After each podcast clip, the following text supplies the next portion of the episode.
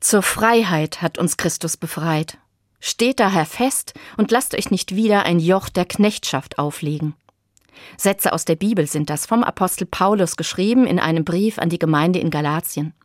Ich finde, diese Sätze klingen ganz schön modern, fast revolutionär. Lasst euch nicht knechten, lebt und verteidigt eure Freiheit.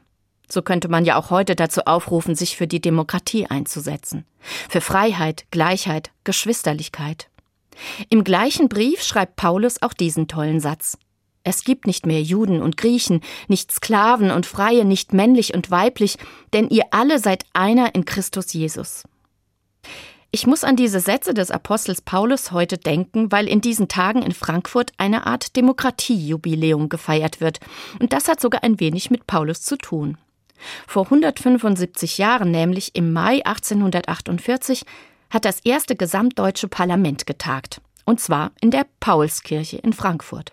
Eine Kirche war damals der bestgeeignete Ort für die Versammlung, und diese Kirche war nach dem Apostel Paulus benannt.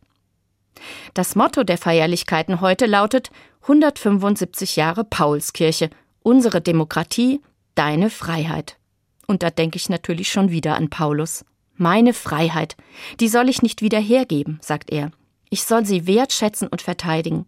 Für mich heute heißt das zum Beispiel, ich nutze meine Freiheit, um mich für das zu engagieren, was mir wichtig ist. Ich darf in unserem Land Gott sei Dank demonstrieren, meine Stimme erheben zum Beispiel für mehr Klimaschutz. Auch wenn es manchmal unbequem ist oder Mut erfordert, die Freiheit ist ein hohes Gut und ich will sie wertschätzen und nutzen.